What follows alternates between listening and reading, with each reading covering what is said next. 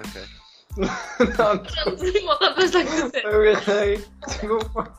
Não há problema. Não há problema. Não se. Olá a todos, sejam muito bem-vindos ao nosso segundo e último episódio do nosso podcast Pão de Alho. Eu sou o Pedro Mesquita e estou na companhia de. Da Débora. Diogo Santos. e da Nicole Luz. Então, hoje, o assunto que iremos abordar é acerca dos direitos humanos. Agradecemos também que vocês partilhem connosco as vossas opiniões através do nosso e-mail, que está na descrição. Então, nós vamos falar um pouco sobre o que é que são os direitos humanos e falar um pouco sobre a história dos direitos humanos. Então, basicamente, os direitos humanos são os direitos que tu tens e todos nós temos, simplesmente porque somos humanos. E mesmo que não saibas definir muito bem, tu sabes que os tens e todos nós sabemos que os temos. Houve vários momentos em que foram decisivos e que foram marcantes na história dos direitos humanos, nomeadamente o primeiro documento em que continha hum, alguns direitos humanos é o Cilindro de Ciro, que foi escrito por Ciro o Grande, que deixava claro que todos os escravos poderiam ser livres. Também houve várias guerras, várias revoluções, como a americana e a francesa, que defendiam ideais como a paz, a liberdade, a fraternidade, ah, e, e que foram fundamentais para também ah, para a história dos direitos humanos. Atualmente, nós temos a Declaração Universal dos Direitos Humanos, ah, que foi escrita em 1948 e que é a base dos direitos humanos atuais. E então, hoje vamos falar sobre famosos que fazem do nosso mundo um lugar melhor, lutando diariamente e constantemente pelos direitos humanos. Uh, a atriz que eu escolhi foi a atriz que participou em grandes obras-primas, como Harry Potter e As Vantagens de Ser Invisível, que se chama Emma Watson. Emma Watson é assumidamente como feminista radical, sempre está engajada em movimentos anti-pornografia, anti-pedofilia e a liberdade de expressão de género. Portanto, desde 2014, Watson atua como embaixador de boa vontade da ONU Mulheres e promove a campanha He for She, que propaga a liberdade e a abolição do género. O que é uma feminista para vocês? Um, eu acho que há muito aquele conceito de que as feministas defendem que as mulheres são superiores aos homens, como se fosse quase o oposto do machismo. Um, no entanto, na minha opinião, são pessoas que defendem a, igualdade e que as mulheres tenham uma posição mais, mais digna dentro da, da sociedade. Sim, eu concordo com a Débora, até porque nós vemos que agora, não, há relativamente pouco tempo, né?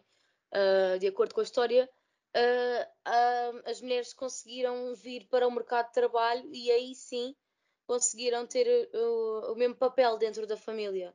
Portanto, eu acho que, na minha opinião mesmo, feminista é a lutar para ter os, direi os direitos iguais, mas certamente a maior parte das pessoas pensa que é para a mulher, com M grande, ser superi- superior ao homem.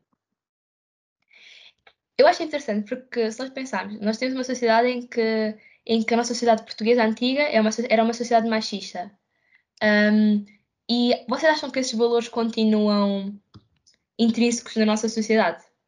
Pá, tem sempre Sim. essas pessoas que, pronto, são machistas, mas depois há, há- acho que há pessoas que também tentem, pronto, igualdade de género, tentem Por aderir exemplo, a isso. eu acho que a nossa geração não vai ser uma sociedade machista. Eu, pelo menos, Mas- não acho isso. Mas depende Yeah, mas depende bué do, dos tempos. Por exemplo, a nossa população é mais envelhecida neste momento e o que conta mais é a parte da mais enve- envelhecida, ou seja, hum, as educações eram completamente diferentes. Isto agora vai puxar um bocadinho aquilo que nós já falámos no episódio anterior, mas as eh, como as educações eram diferentes, ah, antes, antigamente, era o homem que mandava em casa e agora, Sim. atualmente, é o homem e a mulher, ou seja, o pai e a mãe. Ah, então, pronto, antigamente era mais as educações e não sei o quê, era mais que era mais machista. Mas agora, vindo com o tempo, já se percebe mais mesmo com aquilo que eu tinha dito anteriormente, com a entrada da mulher no mundo do trabalho, já se percebe mais que a, a sociedade está a evoluir nesse aspecto. Até porque, de acordo com um estudo, a nossa geração, a geração Z, é a geração que mais defende os direitos uh, humanos. Exato. Mas eu acho que ao mesmo tempo, eu pelo menos noto um pouco isso, que desde, mesmo assim, eu acho que estamos bastante melhores. Eu concordo com vocês em relação às sociedades antigas e às culturas mais antigas, nós estamos bastante melhores nesse aspecto. Mas um, eu acho que mesmo assim um, continua a não existir uma certa igualdade. Porque, por exemplo, um, existe um tratamento diferente, e eu acho que isso é verdade um pouco dos rapazes e das raparigas na escola. Uh, na maior parte das vezes, as mulheres continuam a cuidar mais da casa do que os homens, um, em termos de tarefas domésticas. E se houver filhas, provavelmente elas também, acho que a maior parte das vezes também. Um, Sim, é verdade. Mais encarregues disso do que propriamente se houver rapazes. Eu acho que tem, há uma coisa bastante simples que mostra isso: é que está comprovado que na nossa sociedade as mulheres saem mais cedo de casa do que os homens. Os homens são, geralmente ficam mais tempo em casa do que as mulheres. E isso mostra um bocadinho aquele machismo de, um, de proteger os homens, mas que as mulheres têm de enfrentar a vida dura. Sim, é o, o, reflexo das educações. Eu sinto bastante isso porque eu tenho um irmão mais velho, nós ainda temos uma diferença bastante grande, há oito anos, e eu sinto bastante isso, porque assim, eu quando estou em casa era sempre a Nicole vem meter a mesa, a Nicole ajuda-me a, a, lavar a louça, Nicole isto, Nicole aquilo. E o meu irmão sempre no quarto. Me, independentemente dele ser mais velho, eu acho que também devia ajudar e ele também nunca se puxava à frente, ou seja, tipo, isto já vai mesmo da educação, estão a ver? É aquela cena. Eu sei que futuramente eu nunca farei isto aos meus filhos porque eu não gosto que façam isto a mim. Portanto. Eu acho que no meu caso não acontece porque eu tenho duas irmãs e ambas são mais novas. Eh, uma tem 10 e outra tem 8. Então eu acabo sempre por tipo, pôr a mesa, tirar a mesa, tipo, meter a louça na máquina e isso. E pronto, eu acho que tipo, no meu caso não acontece isso, como estás a dizer, Nicole. Sim, até porque isso depende muito da idade, da diferença de idades. Por exemplo, eu só comecei uh, a trabalhar mais com as lides domésticas, por assim dizer mesmo, quando eu comecei a ter, por, por assim dizer, idade para isso. Eu comecei por aí aos meus 11 anos, já comecei a ajudar mais a minha mãe em casa. Antes era, era tipo o meu irmão e era de vez em quando, mas assim que eu comecei a ter mais idade para ajudar, foi sempre a Nicole, Nicole Nicole. Agora vou falar da minha personalidade que eu escolhi e é o cantor Harry Styles, que acho que muita gente conhece, que nasceu a 1 de fevereiro de 1994 e ele é cantor e compositor inglês e também é um ativista dos direitos LGBT ele é uma das grandes personalidades que veste como, como ele quer, no sentido que a roupa não tem género para ele e para muitas pessoas. E há uma frase que ele, não sei se conhecem, mas, mas acho que é um bocado conhecida, que é I mean, we are all a little bit gay, que em português é todos somos um pouco gay. E eu queria saber a vossa opinião sobre essa frase. Tipo, lá no fundo, todos somos, todos somos um bocadinho gay. Sim, eu acho que isso tem a ver mesmo. Epá, é verdade. Isto tem mesmo a ver com a pessoa. Toda a gente tem o seu lado sensível, independentemente de ser mulher ou homem. Cada pessoa tem o seu lado sensível. Eu acho que isso tem mais a ver com cada pessoa ter o seu lado masculino e feminino, eu acho. Não sei se é bem isso.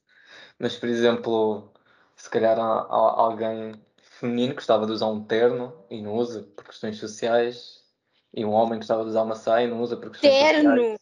Isso é fragilidade masculina. Exatamente. Terno é brasileiro, moço. Não, é. Fato. É um fato. fato. Sim, mas deu para perceber. é, mas mostra tipo a fragilidade masculina que os homens têm. Bonitos. Aliás, eu gostava de usar. Se fosse um casamento, eu sinceramente preferia usar um fato do que um vestido. É super, são super giros, vocês já viram? Acaba pela, pela preferência das pessoas. Se eu quiser um casamento, posso estar de vestido. Querias ir de vestido? Vamos trocar, vamos trocar os papéis. Olha. Iria ser engraçado. Eu gostava bem de ir de fato. A sério?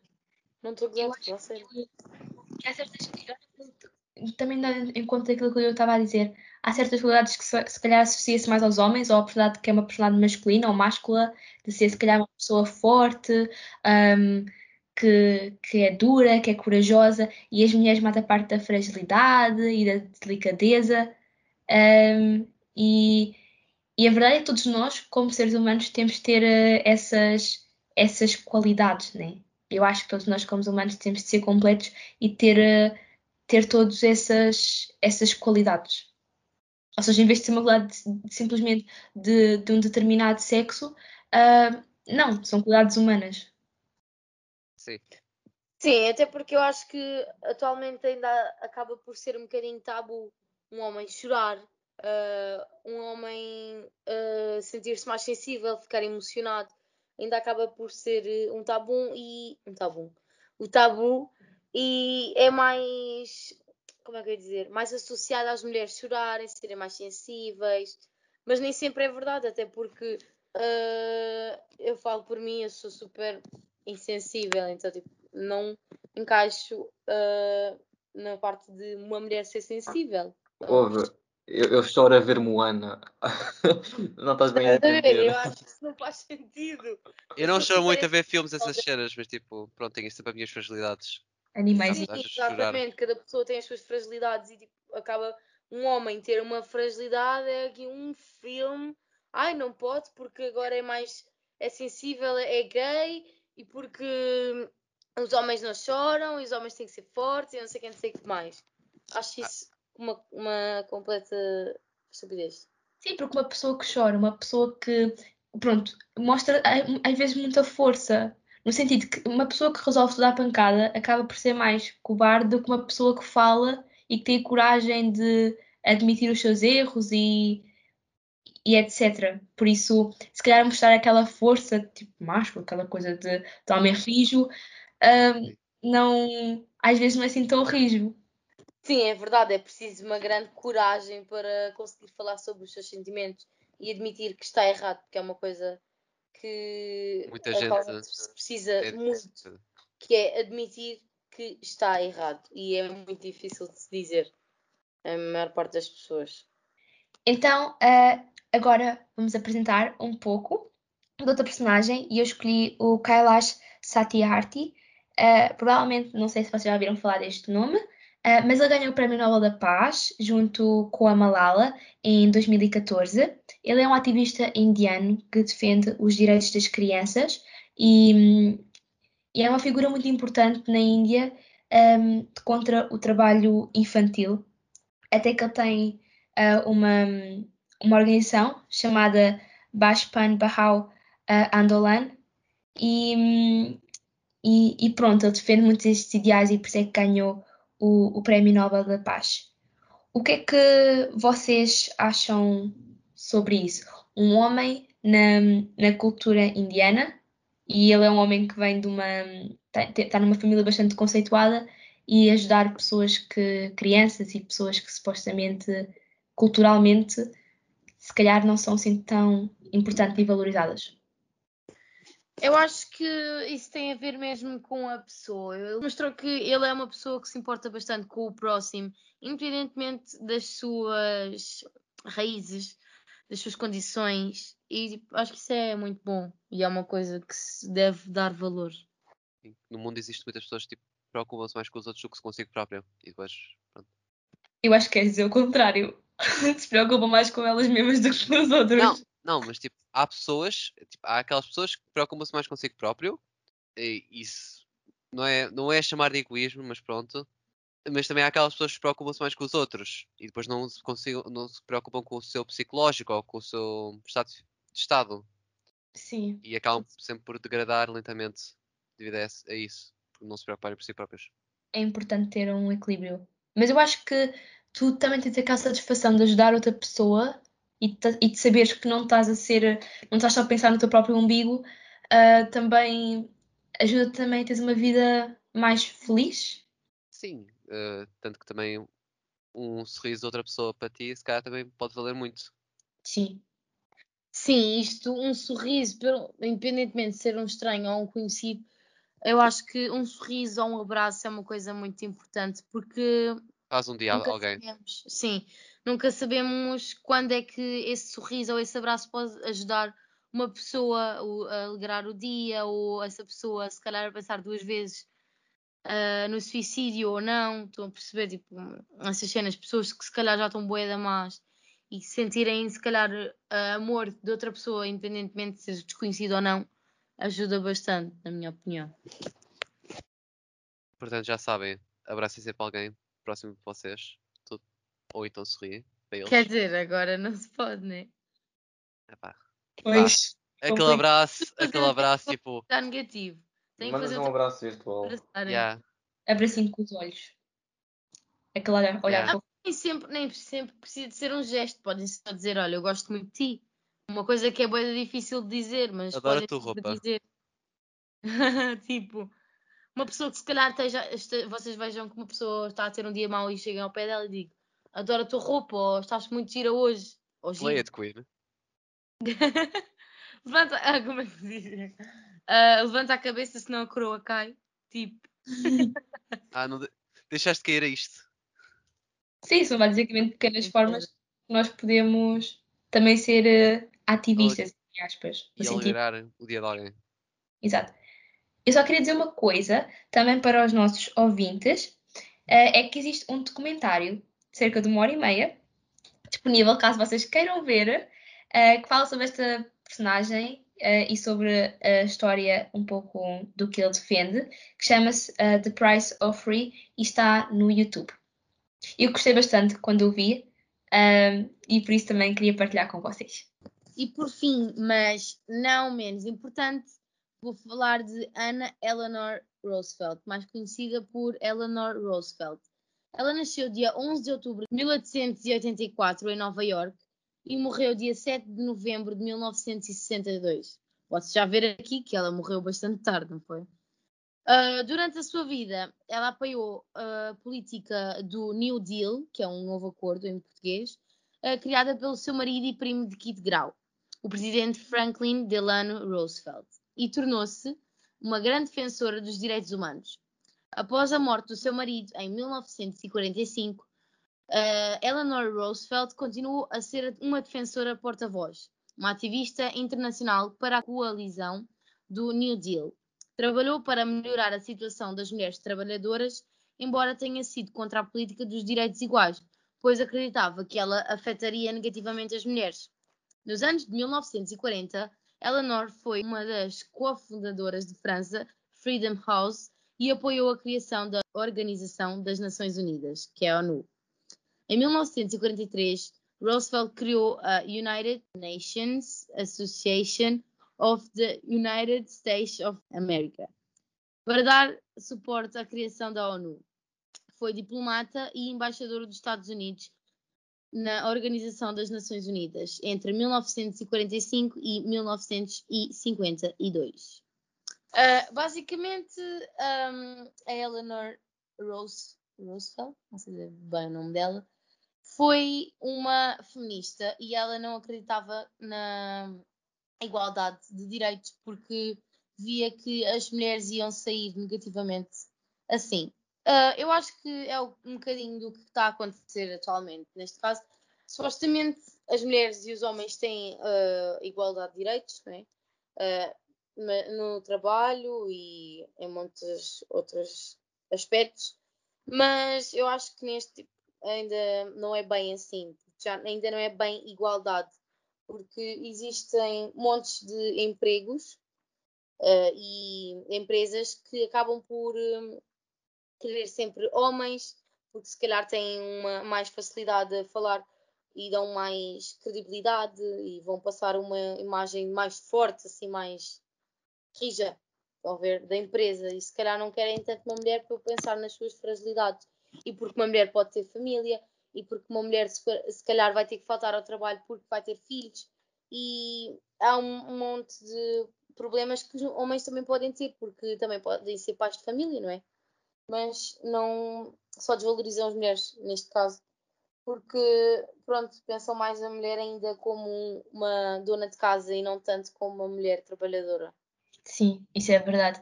E infelizmente há grandes empresas que, que adotam essa forma de, de pensar em empresas conhecidas e isso é, é um pouco, é um pouco triste, porque às vezes nós pensamos que isso acontece e não acontece, se calhar, no nosso país, não acontece na Europa, não acontece na América.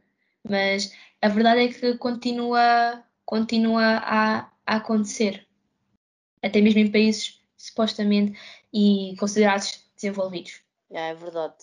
E se calhar isto acontece em maior parte das empresas que nós nem estamos à espera.